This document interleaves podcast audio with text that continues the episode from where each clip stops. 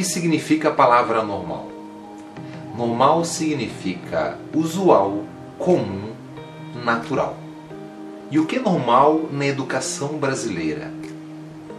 É normal aluno pouco motivado, é usual escola sem infraestrutura, é comum professor pouco valorizado e é natural professor desistir de mudar esta realidade.